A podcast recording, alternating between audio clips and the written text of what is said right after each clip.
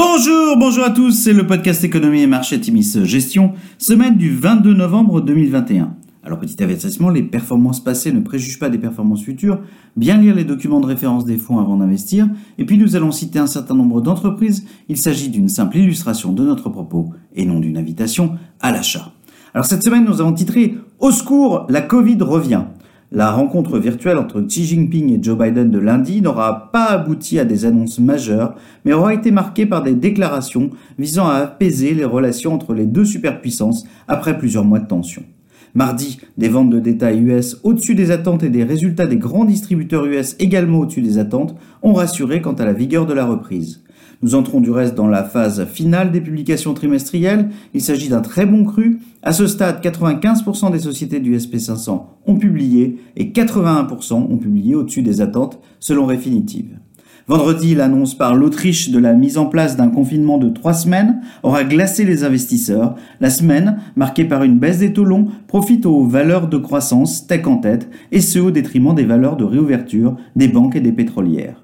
À noter, l'intégration potentielle d'Hermès dans l'indice Eurostock 50 propulse le cours du titre à la hausse. De fait, c'est l'ensemble des valeurs du luxe qui est à la fête cette semaine. La perspective d'un coup de frein sur la croissance et l'éventualité de mise sur le marché de réserves stratégiques pèsent sur le pétrole. Le WTI perd 6,3% sur la semaine à 65,7 dollars le baril. Le dollar continue sa nette appréciation contre euro en progressant de 1,48% sur la semaine. L'euro dollar finit du reste la semaine sous les 1,13. Sur la semaine, le CAC 40 progresse de 0,3% et enregistre sa septième semaine consécutive de hausse. Le SP 500 progresse de 0,3% et le Nasdaq s'adjuge 1,3%. Alors du côté des sociétés, eh bien en Europe, Experian affiche une croissance organique au-dessus des attentes du consensus pour son deuxième trimestre, avec une progression de 11% après 22% au premier trimestre. Farfetch manque le consensus de 1,4%, affichant un chiffre d'affaires de 583 millions euh, en progression de 33% sur un an. Le titre est sévèrement sanctionné en bourse. Aux USA, Tetra Tech affiche un CA en hausse de 20% euh, à 709 millions de dollars contre 675 pour le consensus. L'activité a été portée par l'activité internationale très dynamique sur le bâtiment. Euh, Home Depot affiche une excellente performance ce trimestre. Le leader de la vente d'outils américain affiche une croissance de 9,8% à 36,8 milliards de dollars contre 35 milliards attendus. Euh, comme Home Depot, Loves affiche d'excellents résultats portés par une demande en hausse pour les travaux de rénovation. Le groupe affiche une croissance de 2,2% alors que le marché prévoyait une baisse du chiffre d'affaires de 1,4%. Target publie des résultats au-dessus des attentes tant en top line qu'en bottom line, mais le marché réagit assez durement en raison d'une inquiétude sur la baisse de la marge brute. Le groupe affiche une croissance organique de 12,7% sur le trimestre, dépassant largement la croissance attendue de 8,4%. Nvidia délivre un excellent trimestre avec un chiffre d'affaires en accélération de 51%, surpassant de 4,5% les anticipations. Le groupe manifeste sa volonté d'être très crédible euh, en tant que futur acteur majeur du métaverse. Applied Materials est affecté par les problèmes de supply chain avec un chiffre d'affaires en deçà des attentes ce trimestre. La rentabilité sort en ligne avec les attentes du marché.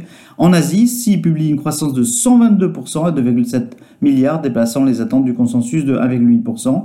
Sur la top line, JD.com surprend positivement les investisseurs. Le chiffre d'affaires a progressé de 218,7 milliards de yuan contre une prévision des analystes de 215 milliards de yuan.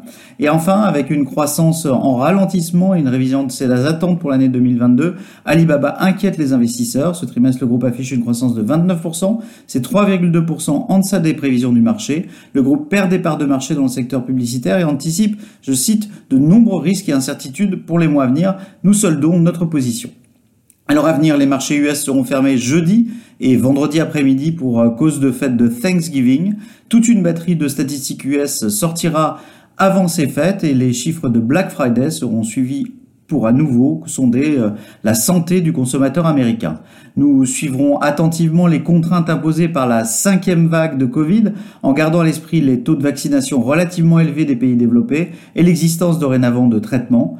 La décision imminente de reconduction ou non de Jérôme Powell à la tête de la Fed pourrait perturber des marchés qui apprécient le discours très clair et les décisions accommodantes du président actuel. De fait, après plusieurs semaines de hausse et à la fin de cette excellente crue de publication, une pause est probable dans ce bull market de fin d'année. Nous serons par ailleurs attentifs à la situation à la frontière de l'Ukraine. Devant les fortes rotations actuelles, l'essentiel est de garder la tête froide et de maintenir une vision de long terme, une approche qui a jusqu'ici été très favorable à notre fonds Atimis Industrie 4.0, fonds qui fêtera ses trois ans le 30 novembre prochain, avec des performances qui valident pleinement la thématique inédite en France que nous mettons en œuvre au quotidien.